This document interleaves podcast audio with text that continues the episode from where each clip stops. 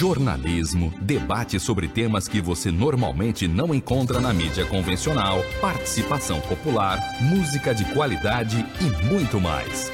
Web Rádio Censura Livre, a voz da classe trabalhadora.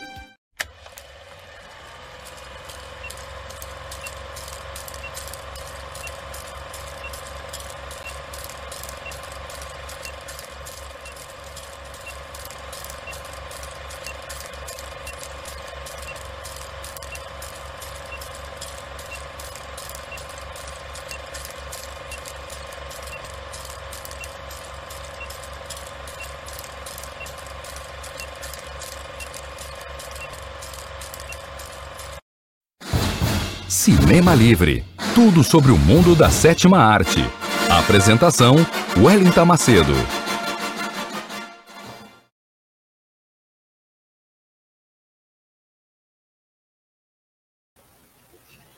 Boa noite, ouvintes e internautas da Web Rádio Censura Livre, a voz da classe trabalhadora. Esta é mais uma edição ao vivo do programa que traz tudo sobre o mundo da sétima arte até vocês Cinéfilos de plantão sintonizados nesse exato momento nos canais da Web Rádio Censura Livre, via Facebook, via canal do YouTube. Sejam todos bem-vindos, vocês também que estão nos aplicativos, nos celulares de vocês, nos ouvindo, ouvintes da Web Rádio Censura Livre. Uma boa noite, sejam muito bem-vindos. Eu sou o Wellington Macedo e apresento direto de Belém do Pará. Hoje estou aqui no escritório do meu trabalho, não estou em casa, apresento daqui, diretamente da Amazônia, o programa Cinema Livre, junto com meu parceiro Dirley Santos, que daqui a pouco vai estar aqui conosco, lendo e conversando um pouco sobre o tema da semana, lendo os comentários de vocês. Então, deixem os comentários de vocês aqui, porque esse é o programa que traz tudo sobre o mundo da sétima arte, com bastidores, notícias, curiosidades, os perfis dos astros e estrelas as histórias dos grandes filmes que marcaram as nossas histórias e a história do mundo do cinema. Agora, aqui no programa Cinema Livre, pegue a sua pipoca, se ajeite onde você estiver, porque hoje é primeiro de abril. Gente, acabou meu mês, mês do meu aniversário, começamos abril, quarto mês do ano, segundo o calendário. É, primeiro de abril, dia da mentira. E esse tema nos inspirou para a gente falar sobre um filme muito especial que também trata de mentiras. E a gente vai falar um pouco também sobre cópias e versões de Hollywood para grandes sucessos do cinema mundial. Por isso, nós trouxemos um filme super especial, Old Boy. Sim, para falarmos daqui a pouquinho. Então, peguem a pipoca, ajeitem-se onde vocês estiverem, que o programa Cinema Livre começa agora com o nosso habitual quadro de notícias, o Curtas e as últimas notícias do mundo do cinema para vocês. Nós vamos começar a primeira notícia com uma notícia triste que chocou a todos os fãs, os cinéfilos, é, todas as pessoas que são apaixonadas por cinema, pelo cinema francês e, em particular, pelo grande ator do cinema francês, um dos maiores astros do cinema francês e cinema mundial, Alain Delon. Alain Delon, astro maior do cinema francês, decide por suicídio assistido e deixa a mensagem de despedida aos fãs.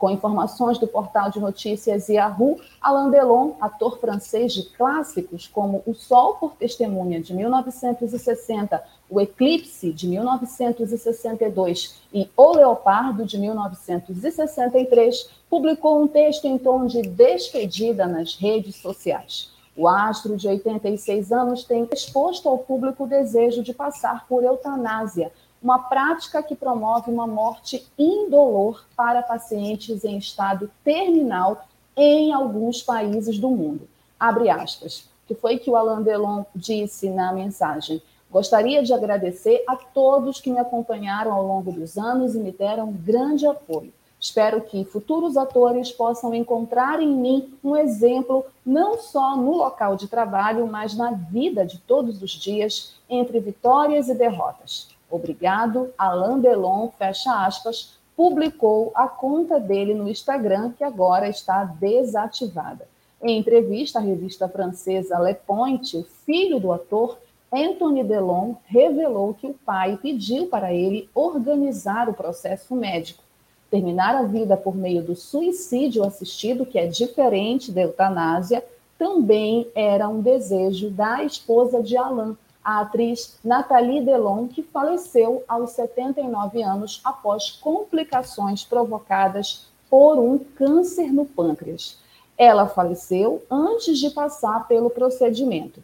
Em entrevista à emissora TV5 Monde, no ano passado, Alain Delon disse que a eutanásia, abre aspas, é a coisa mais lógica e natural a se fazer a partir de uma certa idade, de um certo momento, fecha aspas. E aí ele continua, abre aspas. Primeiro porque moro na Suíça, onde a eutanásia é possível, e também porque acho a coisa mais lógica e natural a partir de certa idade, de um determinado momento, temos o direito de dar o fora com calma, sem passar por hospitais, injeções ou coisas assim, fecha aspas, disse ele.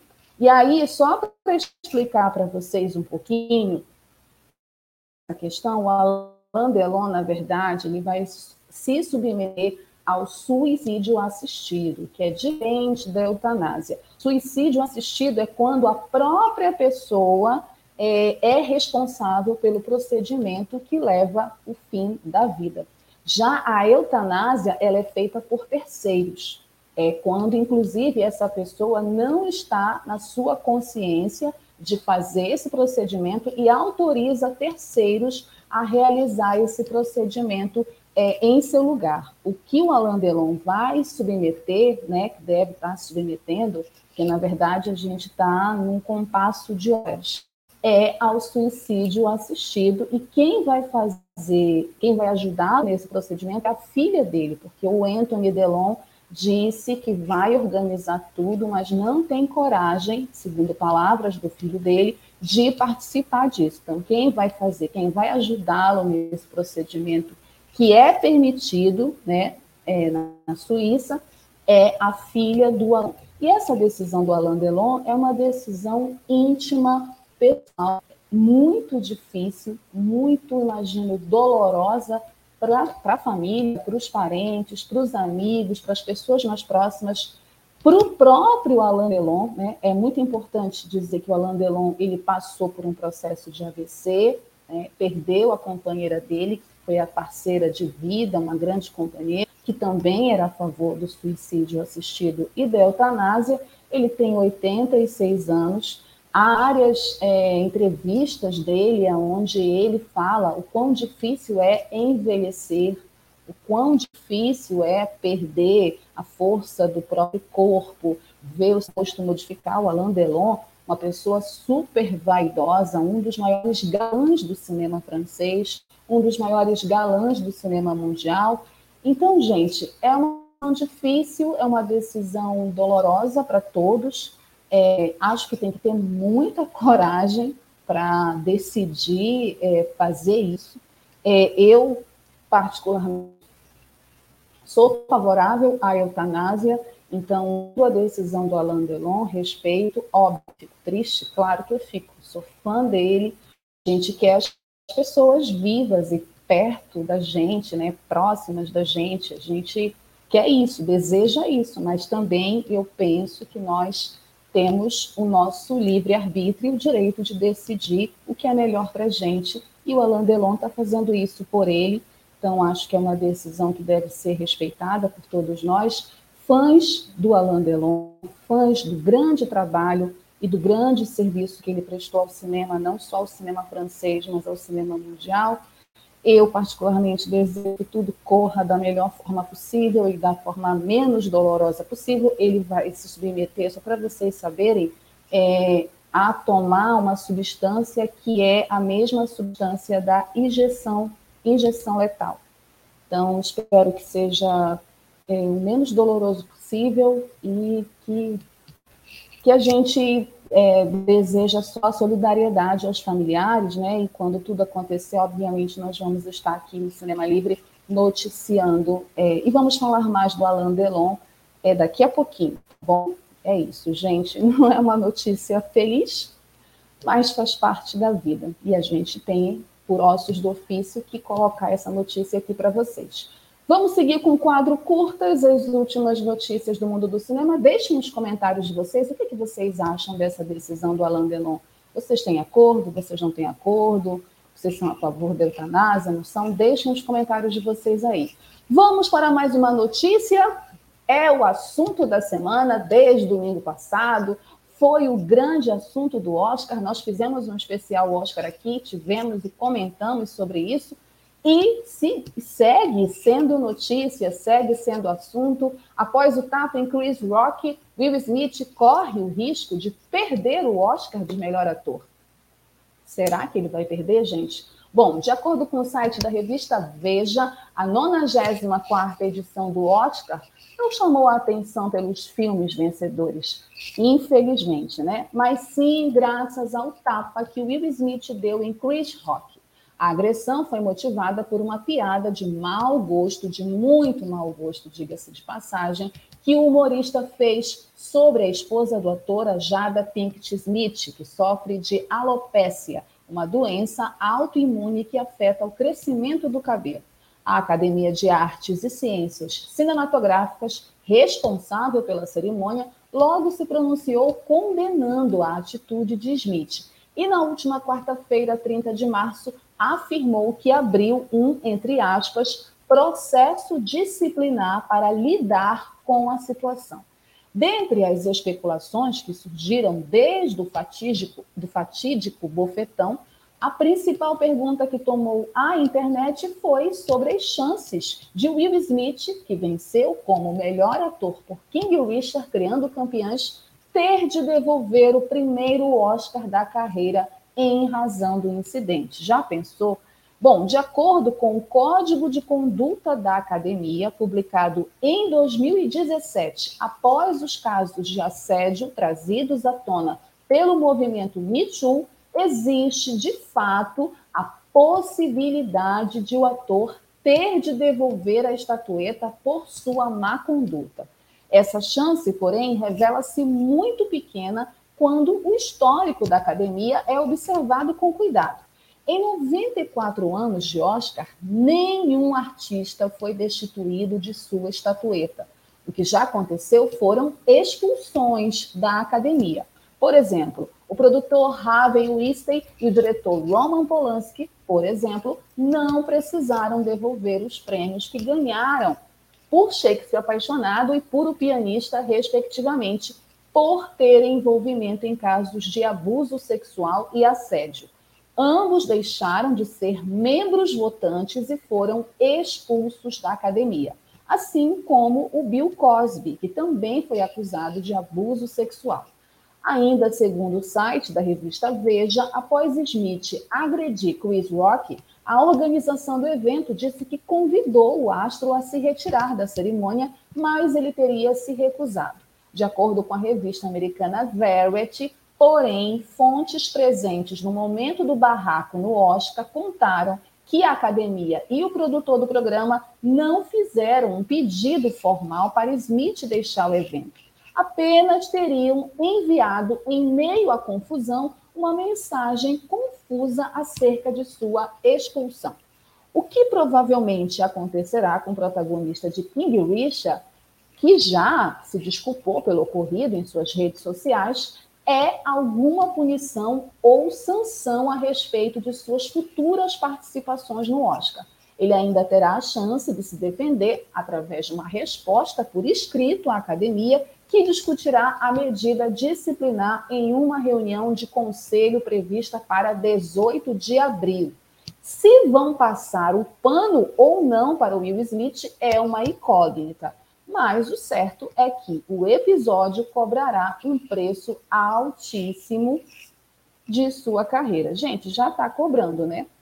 Vamos combinar, é, não se fala em outra coisa, é, e está dividindo, dividiu o mundo esse episódio entre aqueles que apoiam a atitude do Will Smith e aqueles que condenam a atitude do Will Smith. Eu acho que o único consenso que tem é que o Chris Rock foi extremamente infeliz, mais uma vez, com uma piada de mau gosto, que nem pode ser chamada de piada, né? um humor de muito mau gosto, que não é a primeira vez, também não é a primeira vez que rola treta entre Chris Rock e a família Smith. Essa treta ela é antiga, é histórica lá nos Estados Unidos, tem a ver com as posições políticas, inclusive, que o Will, que a Jada, que os filhos do Will e da Jada é, têm em relação a várias coisas, e Chris Rock faz questão de fazer críticas, de fazer piada, de fazer chacota, de debochar. Então, essa treta já é antiga e ela estoura no Oscar. Só uma coisa, porque eu já me pronunciei sobre isso no especial do Oscar, não vou ficar me repetindo, mas é muita hipocrisia da academia se a academia retirar a estatueta do Will Smith. Né? Tem que expulsar todo mundo lá da academia antes de retirar a estatueta, tá? Então, obviamente que ele vai sofrer sim um processo disciplinar, porque ele cometeu um ato de violência, o Cris também, mas não dá para comparar. É, mas retirar o Oscar já é demais, na minha opinião e avaliação. Vamos seguir aqui acompanhando o caso, porque é isso, é notícia, faz parte do mundo do cinema. Infelizmente, esse tipo de notícia não era uma notícia que eu gostaria de dar, confesso, mas novas informações nós traremos aqui no nosso quadro curta, certo? Seguindo aqui o quadro com as últimas notícias, infelizmente também uma notícia muito ruim, uma notícia triste que envolve racismo do nosso cinema nacional. A atriz Mariana Nunes, do filme Alemão, denuncia racismo ao perceber que seu nome não aparece na sequência da película. Com informações do portal Popline, o filme Alemão 2 estreou ontem, quinta-feira 31, nos cinemas de todo o Brasil e a expectativa é que a sequência faça tanto sucesso quanto o primeiro longa de 2014. A atriz Mariana Nunes é a única do antigo elenco que permaneceu na nova história. Mesmo assim, seu nome não estava no material de divulgação do longa, e a artista resolveu reclamar sobre essa situação em suas redes sociais. Mariana Nunes recebeu um press kit de presente para celebrar o lançamento do filme. Na caixa havia um headphone e um fly do longa-metragem. No entanto, quando começou a ler o release, notou que o seu nome não estava presente na lista dos atores que participam do filme. A atriz gravou a sua reação ao receber o presente e chegou a rir de nervosa quando notou a falta de seu nome. No entanto, na última terça-feira, 29, a atriz relatou em suas redes sociais como se sentiu com a situação. Ela falou o seguinte, abre aspas, hoje mais cedo recebi um mimo com fly contendo o release do filme. No texto do release não tem meu nome. Quem viu o Alemão 1 sabe quem é a Mariana na trama. Ela é a única personagem que está nos dois filmes. Ela é uma mulher em fuga pela sobrevivência, fugindo do apagamento. E é sobre apagamento esse texto. Fecha aspas, escreveu. Mariana se sentiu muito desrespeitada, lógico, né? E recebeu o apoio de diversos artistas abre aspas, absurdo, você é uma excelente atriz, Mari, a sua trajetória é fundamental para o cinema brasileiro, uma pena você ter vivenciado essa experiência de apagamento, fecha aspas. Quem comentou isso foi a atriz Jéssica Ellen, que fez a novela Amor de Mãe, foi a filha da Regina Casé. Após a repercussão do caso, a empresa que cuida da distribuição do filme, a Manequim Filmes, emitiu um comunicado na última quarta-feira, 30, se desculpando pela ausência do nome de Mariana Nunes e Dan Ferreira. Dan Ferreira é o ator negro, namorado inclusive da Jessica Ellen, que também ficou de fora da lista. Dois atores negros. Coincidência?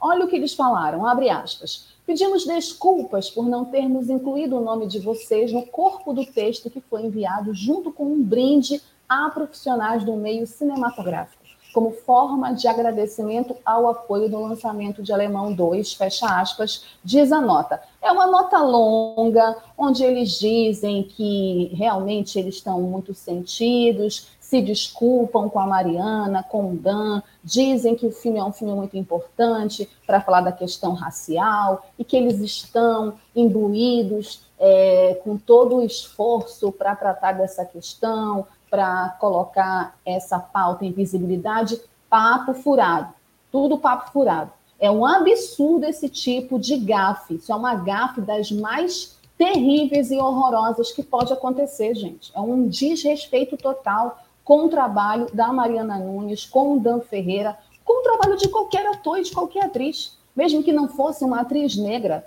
uma atriz que está no elenco do filme desde o primeiro filme. Quem foi que não percebeu isso? É muita é, falta de atenção, é muita falta de noção uma coisa dessas. Eu fiquei revoltada quando eu vi o vídeo da Mariana chorando, falando sobre esse desrespeito. Ninguém merece passar por isso, nenhuma atriz merece passar por isso. E isso acontece também porque, infelizmente, essa questão envolvendo mulheres negras e cinema é historicamente uma questão de apagamento e de invisibilidade do trabalho de profissionais negras, de atrizes negras, diretoras negras. É um absurdo. Se fosse uma Thais Araújo, isso teria acontecido?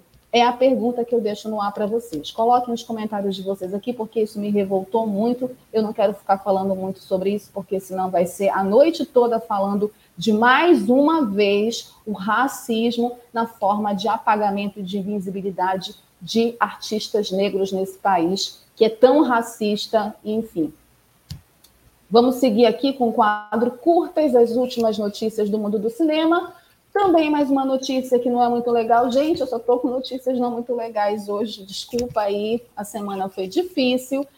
Dessa vez envolve o astro do cinema estadunidense Bruce Willis. Bruce Willis é diagnosticado com afasia, um distúrbio que afeta a linguagem e anuncia a aposentadoria dos sets. Pois é, gente, de acordo com o portal G1, a família de Bruce Willis anunciou nesta quarta-feira 30 que o ator de 67 anos vai se aposentar da atuação após um diagnóstico de afasia que é um distúrbio de linguagem que afeta a capacidade de comunicação. Olha o que diz o comunicado, abre aspas. Aos incríveis apoiadores de Bruce, como família, queremos compartilhar que o nosso amado Bruce está passando por problemas de saúde e foi diagnosticado recentemente com afasia, que está impactando suas habilidades cognitivas. Fecha aspas, diz o comunicado que continua, abre aspas. Como resultado disso, e após muita análise, Bruce está saindo da carreira que significou tanto para ele, fecha aspas, informa a família. Bruce é nascido na Alemanha, mas foi criado nos Estados Unidos. Ele estourou na televisão ao lado de Cílio Shepa na série A Gata e o Rato. Gente, eu assistia moleque essa série, maravilhosa, eu gostava pra caramba dessa série. Em uma das pausas da série, ele foi convidado para atuar em Duro de Matar. Isso foi em 1988. Aí foi quando a carreira em Hollywood decolou. O filme de ação teve quatro continuações, marcou os nossos natais. Ele também ficou muito conhecido em filmes como Pulp Fiction, Tempo de Violência, adoro o trabalho dele nesse filme, de 1994, Armagedon, que também é um clássico né, desses filmes é, de salvar os Estados Unidos, salvar o mundo, de 1998, e O Sexto Sentido, também um filme muito bacana, de 1999. Bruce Willis é um dos astros mais queridos e populares do cinema de Hollywood. Pessoalmente falando, eu não gosto muito dele, vou logo dizer aqui para vocês. É um cara que tem ideias conservadoras, ele é republicano politicamente falando, mas é, como artista, um dos artistas mais carismáticos, queridos, com muitos fãs espalhados pelo mundo todo, aqui no Brasil, principalmente. Já fez comerciais aqui, né? O Duro de Matar é um dos filmes, é uma das franquias mais populares e famosas, né? Alçou ele ao estrelato de Hollywood. Foi casado durante muitos anos com a Demi Moore, uma das maiores atrizes e estrelas do cinema da década de 90 teve filhas com ela, tem filhas também, é pai de cinco filhas, se não me engano, com a nova companheira. É, enfim, Então, todo mundo também ficou meio chocado com essa notícia, o povo do cinema ficou meio triste, até porque ele tem 67 anos, mas ainda está aparentemente em forma, né? apesar de que os últimos trabalhos dele não foram grandes trabalhos assim, não, é, do cinema, o que já poderia ser um indício de que essa doença de fato estava é, atingindo né, a capacidade cognitiva, a capacidade de fala, a capacidade de comunicação, a linguagem dele e o impedindo de trabalhar. Não é o primeiro artista que se afasta é, e que pede aposentadoria por conta de questões de doença. Então, daqui a gente só pode é, desejar e esperar que ele fique bem na medida do possível com a família dele é, e vamos ter os filmes do Bruce Willis sempre aí para a gente assistir, para a gente matar as saudades, quem é mais fã do Bruce Willis, matar as saudades dos filmes, principalmente desses que eu falei, Pulp Fiction, que são os melhores trabalhos dele no cinema para mim. Pulp Fiction, Armageddon, O Quinto Elemento, que eu adoro, do Luc Besson, e O Sexto Sentido, que revelou para o mundo o Halley Joe Osment, certo? Bom, seguindo aqui, última notícia né, do nosso quadro Curtas. Uma notícia boa, gente. Eu trouxe uma notícia boa do nosso cinema nacional para a gente terminar, pelo menos bem, o nosso quadro Curtas. É a notícia sobre o Grande Prêmio do Cinema Brasileiro. Sim, vamos ter Grande Prêmio do Cinema Brasileiro que voltará a ser sediado no Rio de Janeiro. Pois é, com informações do portal Exibidor, a 21ª edição do Grande Prêmio do Cinema Brasileiro está confirmada para agosto de 2022 e este ano será no Rio de Janeiro. Realizada pela Academia Brasileira de Cinema e Artes Audiovisuais, a maior premiação do audiovisual nacional voltará a ser presencial depois de dois anos em formato remoto por causa da pandemia. O local e a data da festa serão anunciados em breve. Este ano, o Grande Prêmio do Cinema Brasileiro conta com o apoio da Rio Filme, a Secretaria Municipal de Governo e Integridade Pública, Segov, e da Prefeitura da cidade do Rio de Janeiro. O Grande Prêmio do Cinema Brasileiro tradicionalmente acontece no Rio de Janeiro, mas passou a ser itinerante em 2019 e nos últimos três anos foi realizado em São Paulo com apoio dos governos municipal e estadual. O contrato de apoio para a edição deste ano, de acordo com o portal Exibidor, foi assinado na semana passada entre a Academia Brasileira de Cinema e Artes Audiovisuais e a Rio Filme, a Secretaria Municipal de Governo e Integridade Pública, Segov, e a Prefeitura da cidade do Rio de Janeiro. Bom, é, o Rio de Janeiro é a capital do audiovisual brasileiro. Grande parte das cenas mais marcantes do cinema nacional tem o Rio de Janeiro como cenário. Além do seu papel fundamental na construção de nossa identidade, o setor audiovisual é imprescindível para a geração de emprego e renda.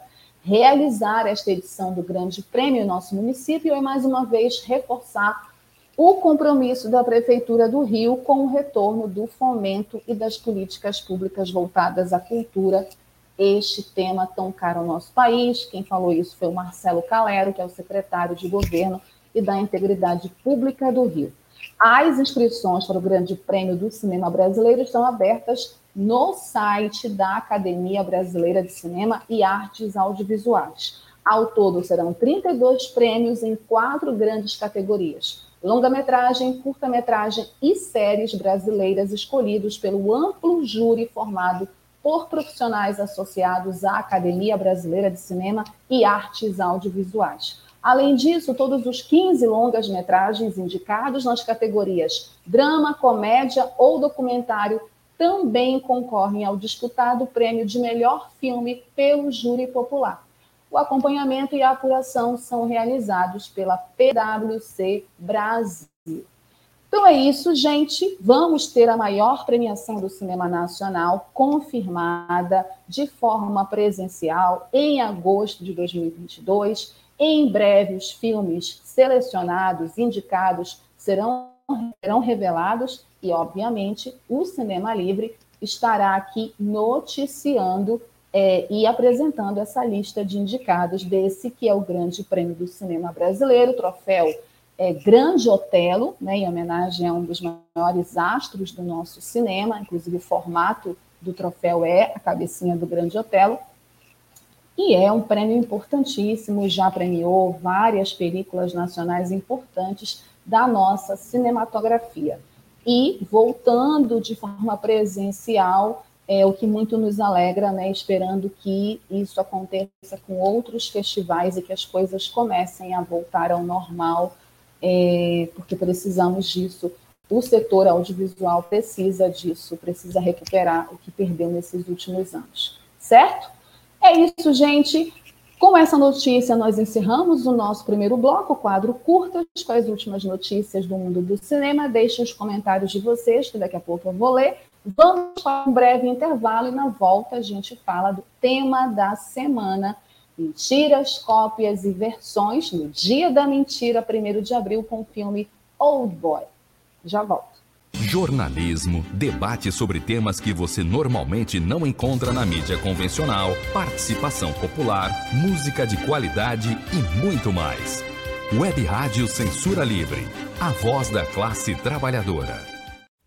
Para manter o projeto da Web Rádio Censura Livre de uma mídia alternativa, buscamos apoio financeiro mensal ou doações regulares dos ouvintes, de amigos e parceiros já que não recebemos recursos de grandes empresas, políticos ou partidos. Seja um apoiador regular e ouça o agradecimento no ar durante as edições dos nossos programas. Sua ajuda é muito importante para nós. Enviamos prestação de contas mensal aos nossos apoiadores. Temos uma vaquinha virtual permanente. Anote o endereço virtual apoia.se barra CL Web Rádio. apoia.se barra CL Web Rádio. Saiba mais sobre a emissora no WhatsApp 21 96553 8908. Web Rádio Censura Livre, a voz da classe trabalhadora. Acompanhe a programação da Web Rádio Censura Livre no site www.clwebradio.com, no aplicativo exclusivo para ouvir rádio no celular, tablet e Smart TV. A emissora também está no Rádiosnet, um dos maiores aplicativos para esta finalidade, na nossa página no Facebook e no canal da emissora no YouTube. Acesse o nosso canal escrevendo youtube.com barra C barra Censura Livre. Tudo junto. Inscreva-se no canal e acione o sininho para receber as notificações de novos vídeos. Web Rádio Censura Livre. A voz da classe trabalhadora.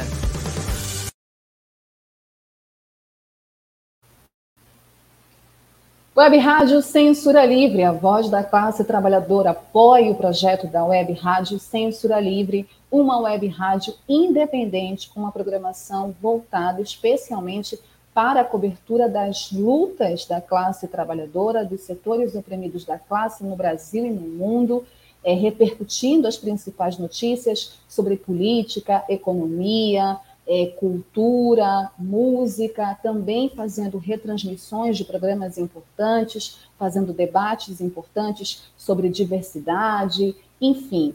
A web rádio Censura Livre está a serviço da classe trabalhadora, dos setores da classe trabalhadora, tem discussões importantes também sobre é, filatelia, né, com o nosso querido Heitor Fernandes, que tem o programa Aulas com Filatelia, sobre economia, economia com Almir César Filho, tem a faixa livre que é retransmitida aqui pelo nosso canal, tem o Cinema Livre, enfim, para que a gente tenha mais programas voltados para as lutas diárias da classe trabalhadora e também com discussões importantes da sociedade, cultura, cinema, música, literatura, a gente precisa do apoio de vocês. Apoie o projeto da Web Rádio Censura Livre, Deixem o like de vocês nas nossas redes sociais, ativem o sininho para as notificações, mandem sugestões de vocês para o nosso quadro cinemalivre.gmail.com.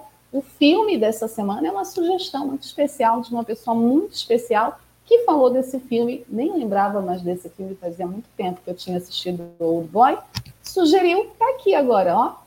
E eu posso ler o nome de vocês e mandar um beijo, um abraço para vocês, se vocês apoiarem o nosso projeto. Então, daqui a pouco eu vou ler o nome dos nossos apoiadores aqui. Então, apoie o nosso programa.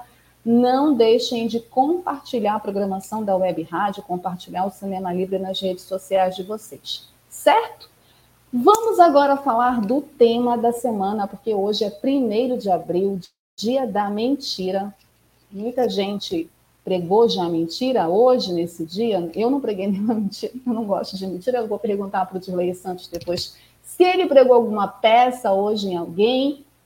Mas a mentira faz parte né, do mundo, faz parte, infelizmente, da nossa sociedade. Não sei se tem mentiras boas. Cazuza cantava que mentiras sinceras o interessavam. Eu acho bem legal esse contraste, sinceridade e mentira, mas isso é uma licença poética do compositor, né?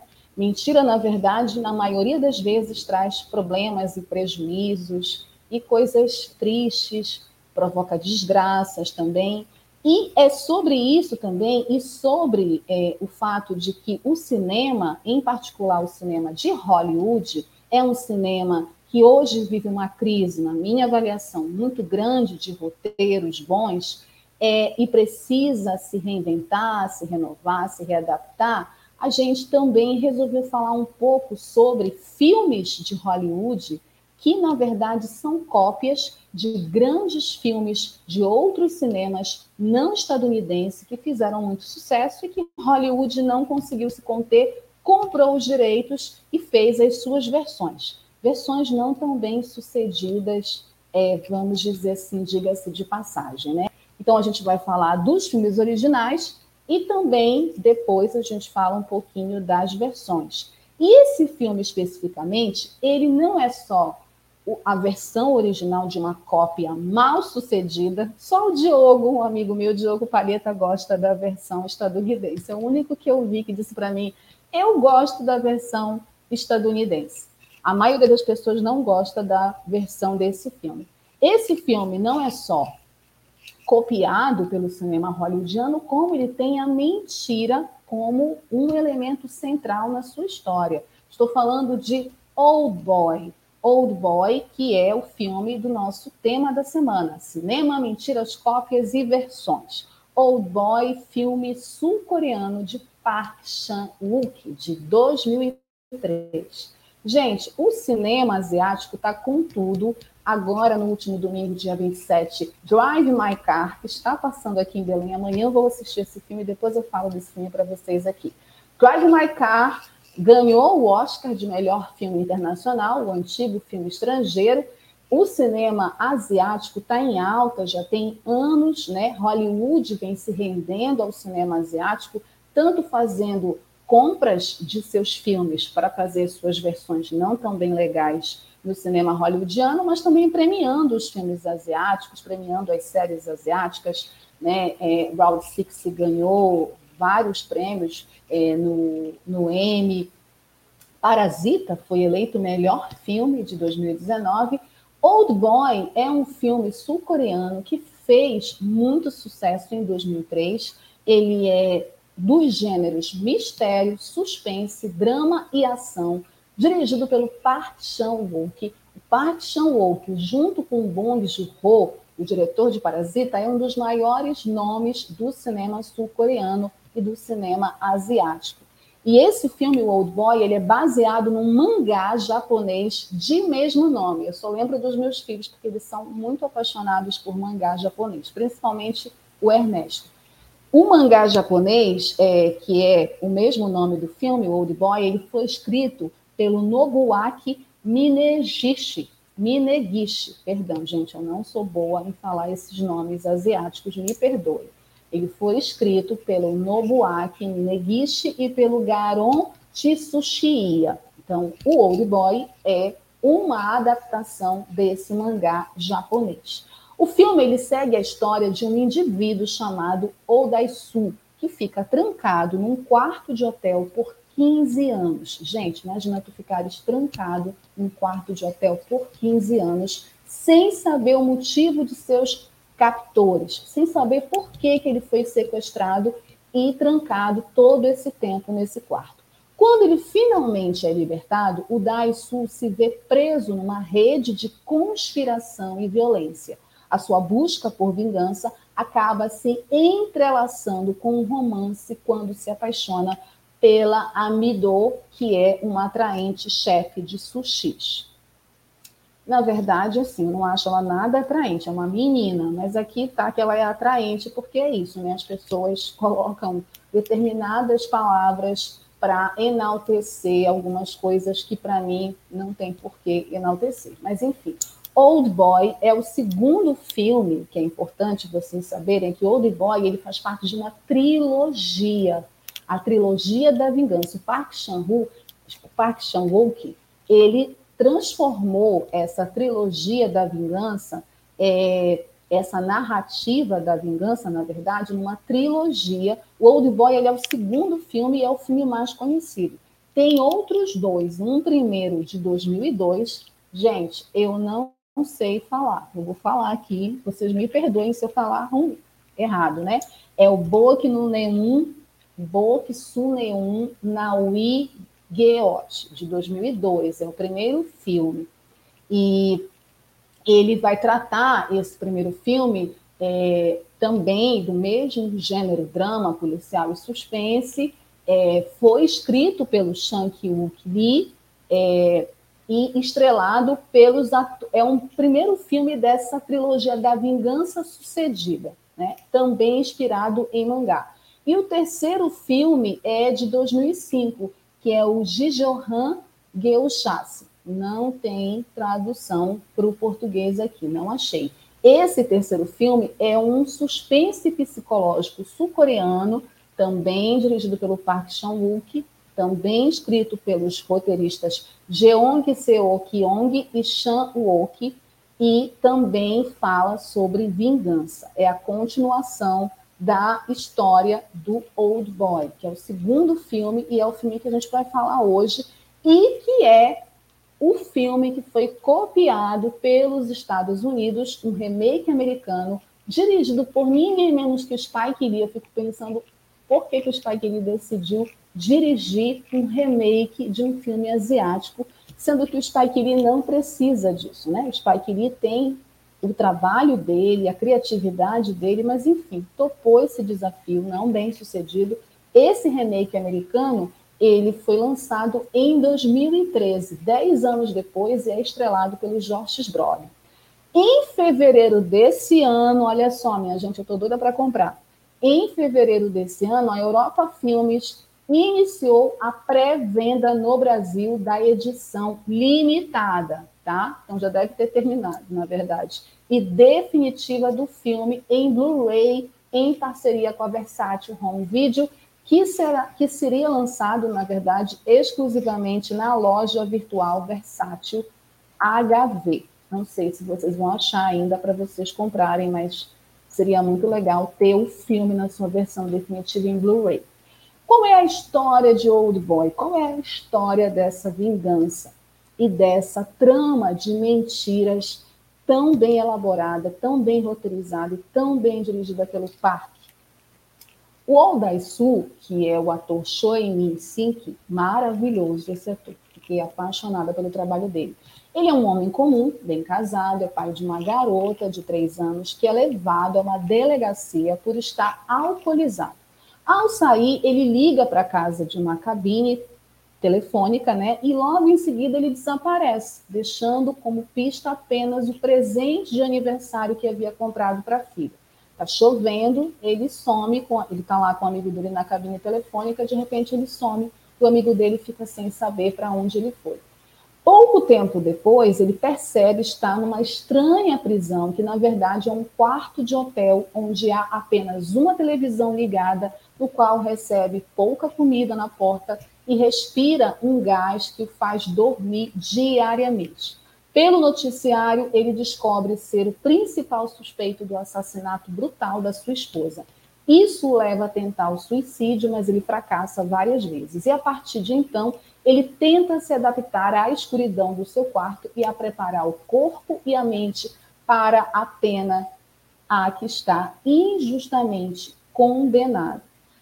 Gente, Old Boy, ele não é só uma história de vingança, pura e simplesmente. Ele é muito mais do que uma história de vingança. Ele tem essa trama que é construída a partir da história original do mangá japonês, mas ele trata de questões muito humanas. Na verdade, ele vai tratar como uma mentira, como um boato espalhado pode trazer consequências trágicas para a vida das pessoas. Nós estamos falando do dia da mentira, né? estamos falando de cópias, de versões, e tudo isso está entrelaçado nessa trama que conta a história do Daisu, que é um cara aparentemente comum, normal, casado, tem uma filha pequena, bebeu demais, e todo mundo, às vezes, quando bebe demais, fica muito inconveniente. Ele é preso, vai para uma delegacia, ele está completamente bêbado, descontrolado, né? começa a fazer um show dentro da delegacia, né, irrita todo mundo, dá em cima da namorada de um rapaz que está lá, irrita os policiais, enfim, completamente descontrolado. É, e assim o filme. Na verdade, o filme começa com uma cena que depois se repete mais duas vezes num desenho, é, num discurso imagético, num desenho muito bonito, né, que o Park Chan ele filma, que é o Daisu segurando pela gravata um homem que está com um cachorrinho branco tentando se matar. É assim que começa o filme. E com uma trilha sonora bem forte assim, e que te prende, é a primeira cena do filme que tu já ficas impactada. O filme todo é um grande impacto porque o parque ele constrói uma narrativa imagética. Essas cenas que vocês estão vendo para mim é uma das mais fortes do filme, que é quando ele está comendo um polvo vivo. Ele acaba de sair dessa prisão, ele acaba de sair desse quarto onde ele ficou 15 anos preso, sem saber por que, que a vida dele foi roubada por que, que ele teve o direito à liberdade cerceado. O que foi que aconteceu? Nesses 15 anos que ele passa dentro desse quarto, ele se transforma. Ele vai perdendo a humanidade dele. Ele não tem contato com ninguém. Ele fica num mundo aonde ele começa a pirar, a ter alucinações. Tem uma cena muito interessante e o parque ele constrói uma, é, várias metáforas, como eu falei, uma narrativa que tem um discurso imagético muito forte, aonde ele, a gente, enquanto espectador, vive a agonia desse personagem, se identifica com esse personagem, vivendo a agonia de estar ali com ele naquele quarto, é, sem saber exatamente o que está acontecendo, sem saber por que, que ele foi sequestrado, por que, que ele está ali, o que foi que aconteceu, ele só bebeu, só deu mais um vexame, né? E aí tem uma cena que ele tenta falar com o carcereiro para saber por que, que ele está preso. Então ele começa a construir é, nesse quarto de hotel uma vida paralela à vida do mundo exterior. Né? Ali ele se transforma num, num ser completamente fora da realidade concreta, porque ele está alijado, alienado dessa realidade. Então ele entra em desespero, ele tem surtos, alucinações, tem uma cena onde as formigas começam a entrar no corpo dele e a sair, é muito forte essa cena. É, ele se corta, né, ele tenta se matar algumas vezes, todas as vezes não bem sucedida. Ele tem uma televisão apenas na frente dele, onde ele vê o mundo passar. Então, toda a realidade que ele tem é a partir do que ele vê na TV. E os anos passam na frente dele, né? Então aparece a morte da princesa Diana, aparece as mudanças de governo da Coreia do Sul, as mudanças de governo no continente asiático, aparecem várias notícias anos que ele passa. E ele está escrevendo um diário, contando a história dele para nós, né? Para alguém, mas para nós, espectadores. E aí, num determinado momento, ele sai daquele quarto, ele é libertado e também o parque, e é muito interessante isso, o roteiro do Old Boy não é um roteiro simplório, é um roteiro que tem reviravoltas e que é, te leva a pensar algo e depois isso vai se transformando. Não tem como tu não é, construir uma empatia com o personagem, né, o Daisu, porque esse ator ele é muito carismático, ele tem uma presença muito forte, a atuação dele é muito visceral. Essa cena em que ele está segurando esse cara que vai se matar, para mim é uma das cenas mais fodas do filme, porque inclusive ele conta a história dele para esse cara que está prestes a se matar com um cachorrinho branco e tem todo esse discurso semiótico, um cachorro branco ali com aquele homem querendo se matar. E tem uma frase que ele fala que ele vai repetir no final. Não é porque eu sou pior do que um animal que eu não tenho direito à vida. Aliás, tem três frases muito emblemáticas no Old Boy, para mim particularmente. Essa frase, que também é a frase que termina o filme, não é porque eu sou pior que um animal. Como que uma pessoa, um ser humano, pode ser pior que um animal que é considerado irracional? A gente hoje vive num mundo é, que está completamente desestruturado. Muitas pessoas falam que é um mundo que falta amor, que falta afeto. A gente está vivendo uma conjuntura trágica, difícil, de guerras, né, de desrespeito total ao ser humano né, de falta total de solidariedade, de compaixão. São tempos muito difíceis e muito adoecedores. Então, quando ele fala essa frase, eu posso ser pior que um animal, mas eu tenho direito a viver. Essa frase, ela é uma frase para a gente refletir, para a gente pensar. Também tem outras duas frases emblemáticas durante o filme que o Daisu fala. Uma que ele fala, é, eu rio e o mundo ri comigo eu choro e eu choro sozinho. Essa frase é, fala um pouco dessa solidão humana, essa solidão que o Daisu sentia naqueles 15 anos que ele ficou no quarto, preso, alijado da sociedade, alijado da realidade, alijado do mundo. Quando ele sai, ele sai em busca da vingança. Ele quer saber o que aconteceu, por que, que ele ficou preso, o que foi que aconteceu, o que foi que ele fez. E aí ele encontra essa outra personagem, que é Amido, que é uma personagem muito importante na trama, além do personagem do antagonista, né? Que é o cara que foi o responsável pelo sequestro e pela prisão do Daisu. Então, essa relação dele com Amido é uma relação muito importante na trama e é uma relação que se constrói a partir da ausência. É muito interessante também como o Park Chu, nesse filme, ele não vai discutir só a questão da violência, mas ele vai discutir também questões filosóficas da humanidade, a ausência, a solidão, a falta de afeto.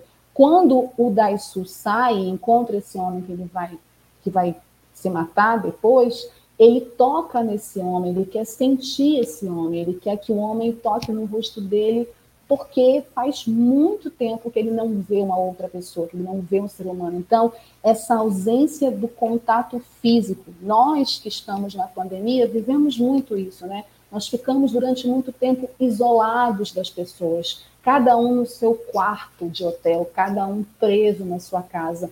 Nós perdemos esse contato físico, ficamos no contato virtual, que não é a mesma coisa. Né? A gente sabe que não é a mesma coisa, nada substitui um toque de mão, um abraço.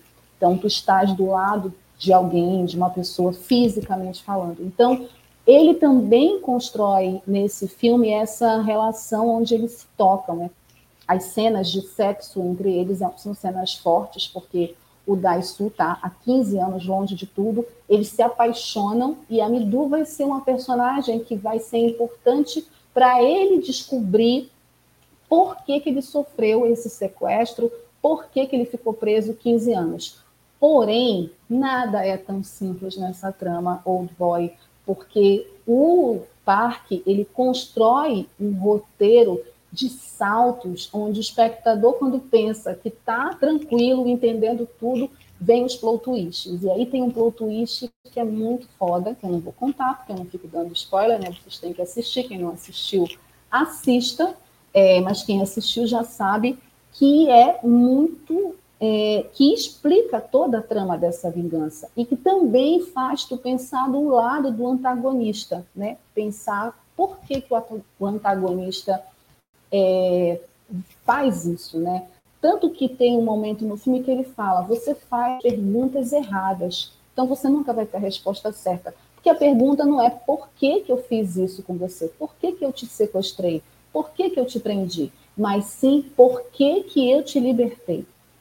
Então, essa questão também de saber qual a pergunta se fazer é muito também é, filosófico, tem muito a ver com esse momento que a gente vive, com esse momento é, de saber quais perguntas que a gente deve fazer para conseguir as respostas para as nossas vidas mesmo, para as nossas vidas individuais e para a nossa vida em sociedade. Né? A gente agora vai ter que tomar decisões importantes e eu acho que no Old Boy a gente tem essa discussão é, e tem uma estética da violência que o parque constrói que não é uma violência gratuita. Tem uma cena muito foda que é um plano sequência que o Daisu sai batendo em todo mundo, a câmera não para, né? vai seguindo ele, vai seguindo ele, uma cena muito bem coreografada. Nenhuma cena nesse filme de violência é gratuita. Ela é muito bem construída, ela é muito bem desenhada, muito bem fotografada, dirigida. Tecnicamente é um filme muito bom, com é, uma fotografia que é forte, né, com ângulos é, de câmera hum, que são muito interessantes, que dão um outro olhar, né?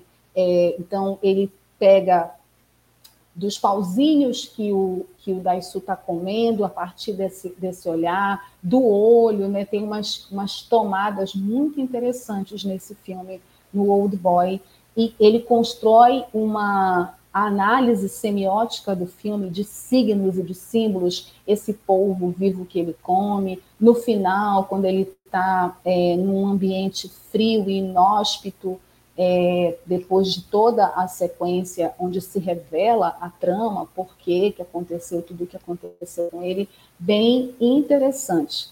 Então, Old Boy é um filme que tem quase 20 anos, ano que vem vai fazer 20 anos, mas que tem uma trama muito interessante, muito atual, é muito crua, né? É um filme que não tem final feliz e que também não tem mocinhos e vilões, uma coisa típica de Hollywood, né? Hollywood, ela fica olhando o roteiro asiático e acho que fica se perguntando como é que eles conseguem fazer isso?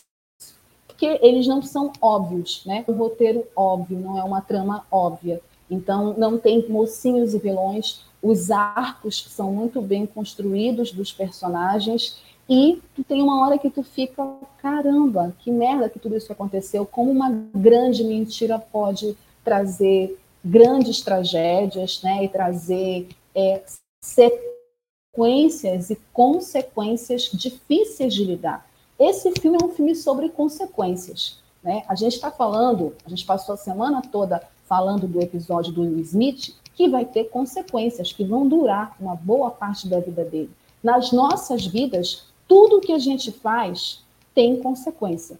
E o que o Daiso faz teve uma consequência que mexe não só com a vida dele, mas com a vida da Amidu, com a vida do antagonista dele, com a vida dos personagens que estão ao redor dele, da mulher dele que foi assassinada. Então, é um filme que fala sobre consequências, que fala sobre solidão, que fala sobre é, você poder ser ao mesmo tempo alguém legal e alguém ruim ao mesmo tempo. Então não existe essa dualidade do bem e do mal, não existe é, ou você é mocinho ou você é vilão. Essas coisas são construídas no cinema de Hollywood que pega, inclusive, esses roteiros e transforma e adapta para o que ele considera um filme ideal é, para passar para a sociedade estadunidense, para o povo americano e para o resto do mundo e vender a ideologia é, de final feliz dos Estados Unidos. Né? O filme que venceu agora o Oscar de melhor filme, o Coda, é uma adaptação do, do filme francês. É, e também tem toda essa mensagem de família, né, uma mensagem positiva, de paz. Então, é importante a gente saber que nem tudo são flores, como o cinema de Hollywood gosta de mostrar nos seus filmes. O cinema asiático, o cinema sul-coreano, sabe disso. Ele não trabalha com essa coisa do final feliz. Quem viu Parasita sabe, quem viu Old Boy sabe. São filmes crus, são filmes intensos, são filmes viscerais, são filmes que tratam com a realidade nua e crua, que faz a gente se chocar com imagens, porque a vida é muito mais dura, inclusive, que uma película de cinema. Então, é filme que faz a gente pensar: quando eu rio, o mundo ri comigo. Mas quando eu choro, eu choro sozinho. Isso tem muito a ver com o que aconteceu com Will Smith agora, com as consequências, inclusive, dos nossos atos. A violência que a gente vive e que a gente reproduz também em nós e nos outros. Old Boy fala disso. Fala de mentiras que também causam grandes tragédias, de boatos e mostram mais uma vez a força de um cinema que só cresce, que só ganha prêmios em Hollywood, não tendo como derrotar copia, compra e faz as versões não tão bem sucedidas, que inclusive assiste quem quer, né? Eu não faço questão de assistir não versão de filmes asiáticos. Aliás, a gente vai falar daqui a pouco mais sobre isso, sobre versões de filmes originais que Hollywood foi lá e copiou, muito mal copiado. Mas Old Boy é esse filme que vai fazer 20 anos e continua com muito frescor, continua atual. Eu recomendo para quem ainda não assistiu, assista a versão original do Park Chan-wook, que é um dos maiores nomes do cinema asiático da atualidade, junto com Bong Joon-ho, esse cinema asiático sul-coreano maravilhoso que traz grandes obras-primas e Old Boy é uma pequena obra-prima, certo? Vamos para mais um intervalo. Na volta, o Dirley vai estar aqui comigo. Vamos ler os comentários de vocês e falar do dicas e perfil. Já volto. Jornalismo, debate sobre temas que você normalmente não encontra na mídia convencional, participação popular, música de qualidade e muito mais.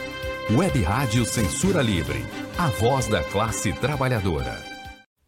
Para manter o projeto da Web Rádio Censura Livre de uma mídia alternativa, buscamos apoio financeiro mensal ou doações regulares dos ouvintes, de amigos e parceiros, já que não recebemos recursos de grandes empresas, políticos ou partidos. Seja um apoiador regular e ouça o agradecimento no ar durante as edições dos nossos programas. Sua ajuda é muito importante para nós. Enviamos prestação de contas mensal aos nossos apoiadores temos uma vaquinha virtual permanente. Anote o endereço virtual apoia.se barra CL Web Rádio. apoia.se barra CL Web Rádio. Saiba mais sobre a emissora no WhatsApp 21 96553 8908. Web Rádio Censura Livre. A voz da classe trabalhadora. Acompanhe a programação da Web Rádio Censura Livre no site www.clwebradio.com, no aplicativo exclusivo para ouvir rádio no celular, tablet e Smart TV. A emissora também está no Rádiosnet, um dos maiores aplicativos para esta finalidade, na nossa página no Facebook e no canal da emissora no YouTube Acesse o nosso canal escrevendo youtube.com barra C barra Censura Livre. Tudo junto. Inscreva-se no canal e acione o sininho para receber as notificações de novos vídeos. Web Rádio Censura Livre.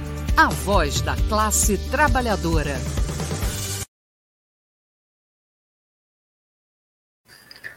Fala aí, boa noite, Wellington. Oi, Dilei, boa noite, tudo bem? Seja bem-vindo. Tudo bem, então, é, vamos aos nossos comentários logo. Tivemos aqui vamos participações lá. do Antônio Figueiredo, desejando boa noite, acompanhando. Boa noite aí ao camarada Antônio. Também o nosso colega Almir, estou em casa. Almir que deve estar nos vendo tomando uma cervejinha. Dona Márcia Lúcia, Boa noite, Oi, dona Márcia. Araruama. Dona Márcia aí, a Olha. genitora do nosso amigo Almir, nos acompanhando lá em Araruama, cidade aqui da região dos Lagos, Rio de Janeiro. E a dona Márcia, né, é, colocando aqui que acompanhou a carreira do Alain Delon. Podia depois ah, colocar isso, o, filme que mais gostou, e dizendo aí algumas Sim. curiosidades sobre a carreira do Alain Delon e, e a, que ela acompanhou. E o Almir, colocando que a cidade do Rio concentra a maioria das empresas de audiovisual do Brasil. A prefeitura tem a obrigação de retomar o Grande Prêmio, entre outras iniciativas. E complementando que queremos a volta do Festival do Rio. É importante aí a ah, colocação sim. sobre a questão do audiovisual e a premiação né, das obras que são produzidas, incentiva, um incentivo maior à produção. Né? Foram esses os nossos comentários de hoje, Wellington.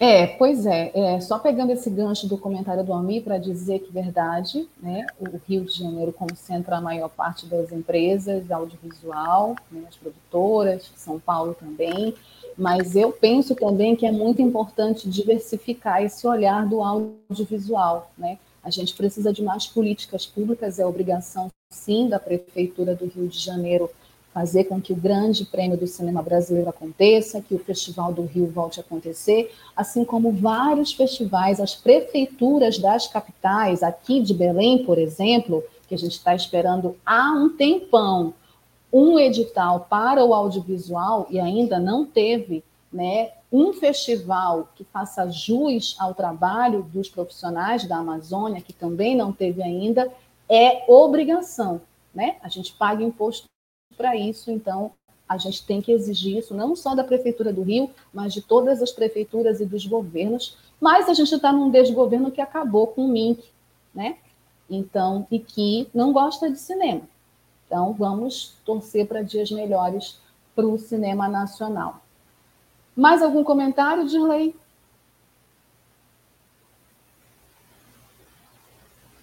Não, comentário não. Não temos, não. E aí, Disley, tu pregou alguma peça hoje, no dia da mentira? Não preguei nenhuma, mas sofri várias. Acredito. Sério? O que foi que falaram? Falaram do Botafogo. É. os ingressos já tinham acabado para a estreia do brasileiro, que o John Testa tinha oh, desistido de financiar o clube, e a série de piadinhas desse tipo. Mas é, é faz parte, né? É, inclusive, na verdade, no dia da mentira, é, na realidade já foi muito mais agitado, né? Mesmo já, antes da, época da internet, é, as piadas, as pegadinhas, né? Já aconteciam com muito mais incidência. Depois, no começo da internet também, muita gente caiu nos primórdios Sim. dos fake news, né, dos fake news do bem, é, mas hoje eu achei que foi meio fraco, não sei se porque o trabalho foi. Eu acho que é porque o nossa, a nossa grande mentira do Brasil é o presidente. Ah, acho é. que é por isso. A grande mentira do Brasil é o presidente da República. Inclusive, Bom, então vamos seguir. Obrigada. Inclusive, ele reverencia o, o, golpe que aconteceu em 1 de abril, né? Não é isso? Não é isso que diz que não é golpe? Quer mentira maior? É Obrigada, Dirley. Dirley Santos aqui conosco, comentários. Obrigada a todos que deixaram comentários. Um beijo, um abraço a todos. Aqui. Dona Márcia fala, Dirley falando que o Almir está tomando cervejinha, indiscreto. Indiscreto não, né? O próprio Almir postou aqui mais cedo que sextou em casa.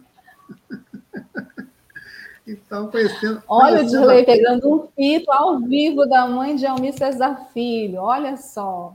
Indiscreto, concordo com a senhora. Se não estiver é, nesse dia chuvoso do Rio de Janeiro tomando cervejinha, não estiver tomando um, coisa mais caliente, uma cachaçinha, tá de bom tamanho. Mas valeu aí, ué. Tá Até a próxima. Valeu, Dirley. Obrigada. Seguindo. Indo aqui, gente, eu quero só, antes da gente passar para o próximo quadro, contar uma curiosidade de Old Boy para vocês. Old Boy ele venceu o Grand Prix na edição de 2004 do Festival de Cannes. Foi a maior premiação de outras premiações que ele recebeu. Ele foi muito elogiado pelo presidente do júri naquele ano. Quem era o presidente do júri naquele ano? Dirley Santos. Quentin Tarantino. Pense em alguém que gosta de copiar outros diretores, que traz referências para os filmes dele. Quentin Tarantino ficou louco com Old Boy. Inclusive, se tinha algum diretor que, que na minha cabeça poderia fazer a versão, seria o Quentin, não o Spike Lee. Então, não entendi isso.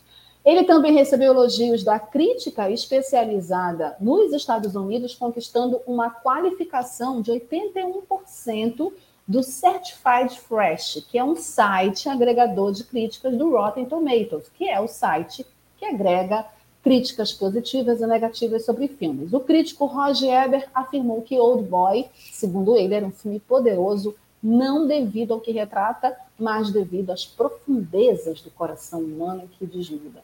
Exatamente. E desnuda muitas profundezas do coração humano, assim como esses cinco filmes que nós vamos colocar aqui para vocês como indicações no nosso quadro Dicas. Dicas de filmes que Hollywood copiou. Porque, mano, Hollywood é assim: se não pode vencer, a gente compra os direitos autorais. É isso. Então, assim como Old Boy foi adaptado para uma versão estadunidense de 2013, dirigida pelo Spike Lee, que a maioria dos fãs não gosta, não curte, outros filmes também de outros cinemas não estadunidenses que venceram premiações importantes como o Oscar, conseguiram furar a bolha, Hollywood olhou e disse assim mesmo: eu quero esse roteiro para mim, porque eu quero fazer a minha versão, porque Hollywood não se contenta, né? Não se contenta, quer dominar o mundo inteiro, inclusive os roteiros dos outros.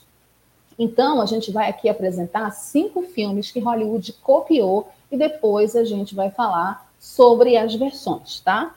O primeiro filme desse nosso quadro Dicas, para vocês matarem a saudade, para Dona Márcia aí, que é fã do Alain Delon, também sou fã dele, é um filme do Alain Delon, dos filmes mais conhecidos do Alain Delon, O Sol por Testemunha, de 1960, dirigido pelo René Clément, que traz o Alain Delon numa das suas melhores performances no cinema.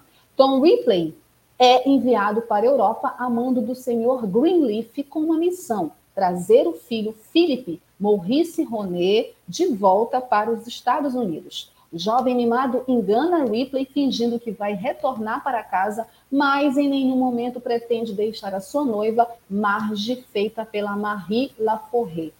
Esse filme, O Sol por Testemunha, ele fala desse personagem que é, na verdade, da literatura e foi para o cinema, que é o Tom Ripley, que é um 171 e que nesse filme francês de 1960 é brilhantemente interpretado pelo o, o Alain Delon, que inclusive traz toda uma. O filme é, é, tem todo um mistério, um suspense, uma fotografia em preto e branco. É um filme muito, muito legal, uma trama muito legal. O Tom Ripley é esse amigo que tem essa missão de trazer esse esse milionário, esse burguesinho que está apaixonado, só que na verdade ele quer tomar o lugar do cara, né? Ele é um cara muito ambicioso. O Hollywood, é, esse filme fez muito sucesso no cinema francês, ele jogou o estrelato para o Alain Delon, né? Fez o Alain Delon ficar mais famoso, né? É, e aí Hollywood, em 2005, é, na verdade, em 2005 não, em 1999, perdão, ele faz uma versão estadunidense que é o talentoso Ripley, com o Matt Damon, a Gwyneth Paltrow, o saudoso Philip Seymour Hoffman e um Jude Law que estreia no cinemão. É o grande, é o primeiro grande papel do Jude Law no cinema, o talentoso Ripley. É um filme legal, eu assisti a versão estadunidense e assisti a versão original só por testemunha. Prefiro a versão original só por testemunha pelo charme todo que o Alain Delon traz para esse personagem, que é um personagem dúbio, muito bem construído, é, mas o, a versão americana, o Matt Damon consegue também segurar bem o papel, mas não se compara ao Sol por Testemunha, nossa primeira indicação aqui no quadro Dicas de Filmes que Hollywood copiou. Ok? Bom, nossa segunda é, indicação, eu acho que é um dos maiores filmes do cinema. Eu sou muito fã desse diretor. Vou trazê-lo ainda aqui num cinema livre especial para falar dele, para falar do trabalho dele. Não é o meu filme favorito dele, mas esse filme é maravilhoso e é um clássico. Solares. Solares, que é um filme de 1972, dirigido por um dos maiores cineastas é, da, do leste europeu, Andrei Tarkovsky, é, e conta a história do famoso psiquiatra Chris Kelvin, vivido pelo Donatas Baniones, que vai à Estação Espacial Solaris com uma importante missão científica decidir se deve o trabalho realizado é, de investigação sobre um misterioso planeta, se deve continuar ou não um trabalho de investigação sobre um misterioso planeta. Esse filme Solares, ele gira, a trama dele gira em torno de uma estação espacial, né? E desse planeta é, fictício, o Solaris. E ele é um filme muito interessante porque o Tarkovsky, nos anos 70, no meio daquela Guerra Fria, né, e, e, tudo mais, todas aquelas consequências políticas, União Soviética, Estados Unidos, ele vai discutir questões filosóficas nesse filme como todos os filmes do Tarkovsky. Ele era incrível, eu adoro os filmes dele. E aí, o que, que Hollywood fez? Hollywood vai lá e estraga o filme. Ele faz, em 2002, uma versão de Solaris com George Clooney à frente. Qualquer coisa, gente. Eu não recomendo, assim, quem quiser, quem já assistiu, que goste, coloca aí nos comentários. Assistam Solaris, esse filme do Tarkovsky, que é considerado um clássico, que é um filme que vai fazer discussões sobre a humanidade muito importantes a partir desse planeta fictício Solares e vai trazer temas importantes que estão na nossa atualidade de agora. É, essa versão de 2002 vocês podem esquecer, na minha opinião, mas quem quiser assistir, se aventurar e fazer a comparação depois, fique à vontade, certo? Nossa terceira dica no nosso quadro Dicas Filmes que Hollywood copiou, porque Hollywood não se enxerga. Olha aí, Hollywood não, não, não copiou um filme nacional, do nosso cinema nacional. Imagina, uma das maiores bilheterias do nosso cinema nacional. Sabe qual foi? Dona Flor e seus dois maridos que durante o carnaval de 1943, na Bahia, Vadinho, um mulherengo e jogador inveterado, morre repentinamente. Sua mulher, Dona Flor, fica inconsolável, pois apesar de ter vários defeitos, ele era um excelente amante. Algum tempo depois, ela se casa com Teodoro Madureira, um farmacêutico que é o oposto do primeiro marido. Juntos, eles têm uma vida estável e tranquila, mais tediosa, até o dia em que o fantasma de Vadinho aparece na cama de Dona Flor. Dona Flor e seus dois maridos é um clássico da literatura nacional, um livro do nosso Jorge Amado, foi adaptado para o cinema pelo Bruno Barreto, né, que foi que é um dos grandes diretores do cinema nacional. Dona Flor e seus dois maridos fez muito sucesso em 1976, o ano da estreia dele, foi campeão de bilheteria.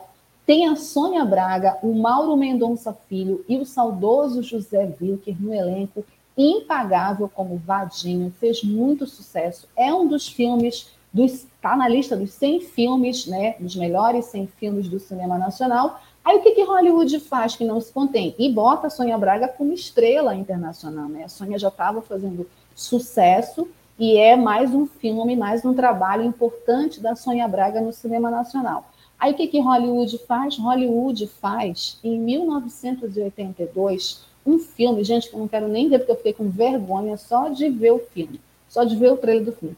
Meu Adorável Fantasma. Essa é a cópia muito mal feita, mal sucedida, que ninguém fala quase desse filme, de 1982, inspirada, copiada, chupada, dado na Flor e seus dois maridos, estrelada pela Sally Field. A Sally Field que faz a personagem da Sônia Braga. Se vocês tiverem curiosidade, procurem. Eu não faço questão de assistir. Meu adorável fantasma. 1982, cópia desse clássico do cinema nacional, Dona Flor e seus dois maridos, de 1976, do Bruno Barreto. Certo? Quarta dica, de um filme copiado pela dona Hollywood, que não se contém. Esse filme é super cult, inclusive, não sei se todo mundo conhece, já viu, e tem essa versão estadunidense que eu não conhecia, né? Fiquei sabendo essa semana dessa versão, mas a versão original é maravilhosa, é assustadora, é instigante. Eu lembro que quando eu vi esse filme, eu fiquei muito impactada. Deixa ela entrar. Deixa ela entrar é um filme sueco de 2008 e ele, na verdade, ele é dirigido pelo Thomas Alfredson e ele conta a história do Oscar, que é um menino sueco de 12 anos que sofre bullying na escola. Quando ele se apaixona pela vizinha dele, a Ellie, ele ganha forças para lutar contra esse bullying, ele fica mais corajoso, né, para enfrentar um mundo a partir da paixão por essa vizinha, mas ao, ao, ao longo da trama ele vai descobrindo que essa menina tem um segredo, e aí esse segredo, né, e essa história do deixe ela entrar é muito interessante porque dialoga com essa questão do tema dos vampiros, né? Dialoga com questões que têm a ver com abuso de infância, crianças, né, pré-adolescentes, bullying. É um filme muito é, bem frio assim na sua fotografia, uma fotografia escura, muito interessante, gostei muito. E aí os Estados Unidos, né, Hollywood, fez a sua versão Deixe-me Entrar, de 2010. Não assisti essa versão, então vocês também que tiverem curiosidade podem procurar, assistam essa de 2008 do Thomas Alfred, deixa ela entrar. E olha a curiosidade, quem está nessa versão aí sueca é o Cody Smith. Quem é o Cody Smith? Vocês não, não lembram de nome, né? É o menino que foi indicado ao Oscar esse ano de ator coadjuvante, o filho da Kirsten Dust, no filme Ataque dos Cães, um dos maiores injustiçados da academia desses últimos anos, assim, não ganhou as principais categorias, ganhou só, na verdade, só ganhou uma categoria, que foi melhor direção para Jenny Campion, mas o Cody Smith está nesse filme, é pré-adolescente nesse filme, e esse filme é muito interessante, muito, muito bacana de assistir. Deixa ela entrar. 2008 é o filme sueco, e Hollywood fez a sua versão em 2010 chamada Deixe-me Entrar. E a última cópia, né, muito mal feita, inclusive, que Hollywood fez foi de um grande sucesso latino-americano, grande sucesso, na verdade, sul-americano, dos nossos irmãos vizinhos da Argentina, e é o filme da minha vida, gente, só isso. Isso é o filme da minha vida que eu amo muito. Eu sou suspeitíssima para falar desse filme, mas O Segredo dos Seus Olhos é o filme que Hollywood copiou. É um filme de 2009 de Juan José Campanella, um dos maiores diretores do cinema argentino, e conta a história do Benjamin, Benjamin Esposito, que se aposenta do cargo de oficial de justiça e decide escrever um livro. A sua inspiração é um caso real de estupro e assassinato de uma jovem. Em sua jornada, o aposentado conhece o marido da vítima e promete ajudá-lo a encontrar o culpado.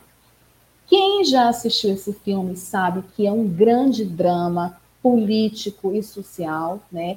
E que os Estados Unidos, que ficou muito invocado porque eles ganharam o Oscar de melhor película estrangeira em 2010, tirando do favorito, que era Fita Branca, que eu acho que vocês já assistiram também esse filme, que é muito bom, né, que era dinamarquês, a fita, a fita branca era o grande favorito, mas o Segredo acabou ganhando o Oscar de filme estrangeiro, aí os Estados Unidos vai lá, Hollywood vai lá e faz uma cópia muito ruim chamada Olhos da Justiça de 2015 e coloca logo é, para conseguir atrair o público a Nicole Kidman e a Julia Roberts no filme e mais o astro de 12 anos de escravidão, o Klaijov Eliel.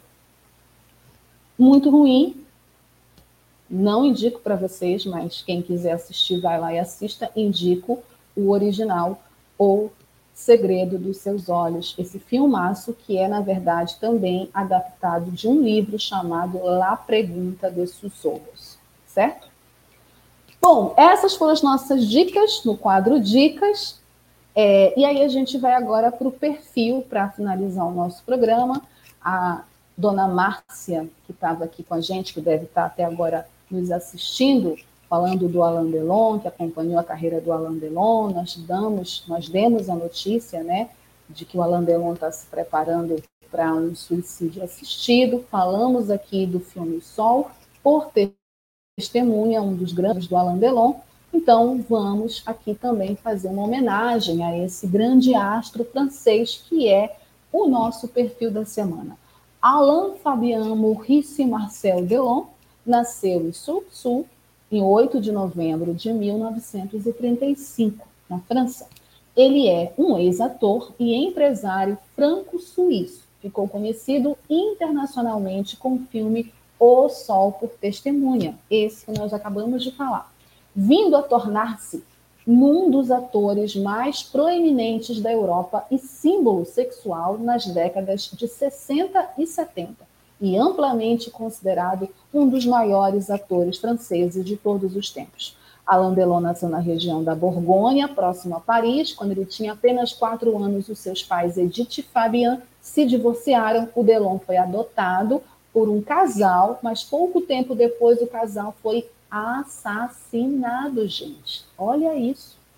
E aí o Delon retornou para sua mãe verdadeira, agora casada com outro homem. Neste ponto, ele tinha uma meia-irmã e dois meio-irmãos.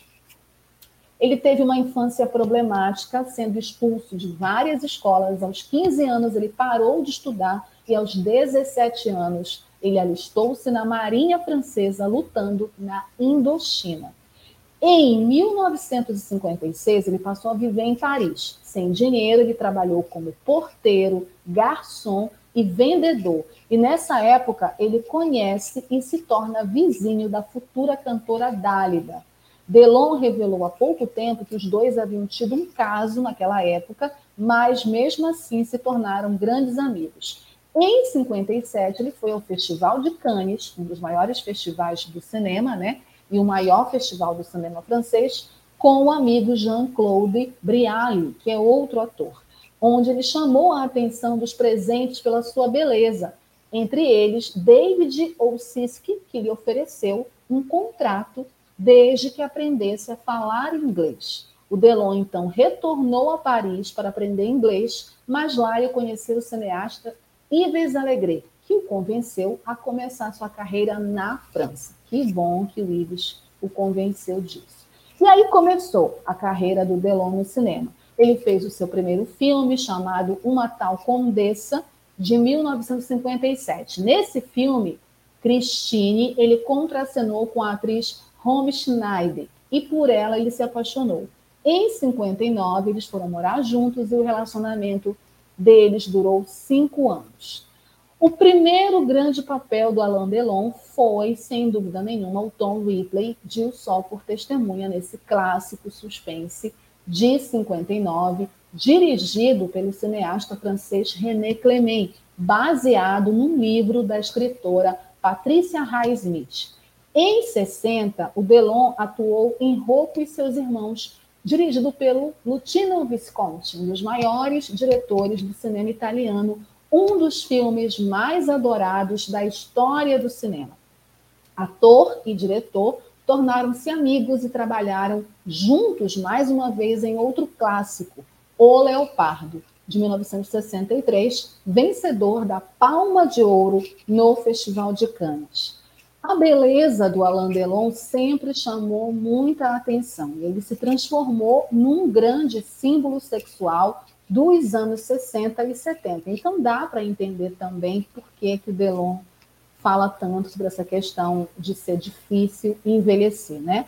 Ele foi um grande símbolo sexual e, apesar disso, ele sempre lutou para ser reconhecido como um grande ator e não apenas um rostinho bonito. Em 62, ele trabalhou com o cineasta Michelangelo Antonioni no filme O Eclipse, a última parte da célebre trilogia da incomunicabilidade desse diretor. Com o cineasta Jean-Pierre Melville, ele atuou em filmes como Le Samurai, de 67, O Círculo Vermelho, de 70 e O Expresso para Bordeaux, é, de 71. Trabalhou ainda com outros grandes cineastas, como Valério Zurini, em A Primeira Noite de Tranquilidade, de 72, Joseph Losey, em Cidadão Klein, de 76, e O Assassinato de Trotsky. Esse filme é bem conhecido, de 72, do Jean. É, aí o Assassinato de Trotsky, que é também do Joseph Losey, e com Godard, o Jean-Luc Godard, um dos maiores nomes do cinema francês, ele fez Novelle Vague, 1990. Em 64, ele casou com a companheira Nathalie Delon, né, que faleceu ano passado. Ele se separou em 69, tiveram um filho, que é o ator Anthony Delon. Nos anos seguintes, ele teve um longo relacionamento com a atriz Mirelle Dark. Durante o período em que estava casado com Nathalie, ocorreu um escândalo se envolveu em escândalos porque, né, símbolo sexual. Em 68, um dos seus guarda-costas, o Steven Markovic, apareceu morto com um tiro e as investigações pareciam mostrar envolvimento de Alain Delon e outras personalidades da época no ocorrido. Olha só, gente. Em 73, a sua amiga de longa data, a cantora Dálida, convida o Alain Delon para fazer um dueto com ela na canção Paroles, Paroles, que é muito conhecida aqui no Brasil, Paroles, Paroles, que se tornou um enorme sucesso. Em é, 87, ele conheceu a modelo holandesa Rosalie van Bremen durante a exibição de um videoclipe de uma canção interpretada por Delon. Ele gosta de cantar também, né? E aí os dois iniciaram um relacionamento, mesmo com a diferença de 32 anos entre os dois. Porque ele pode, né, gente? Homem pode namorar com meninas mais novas, porque a sociedade aceita isso. Se fosse o contrário, com essa modelo, ele teve dois filhos.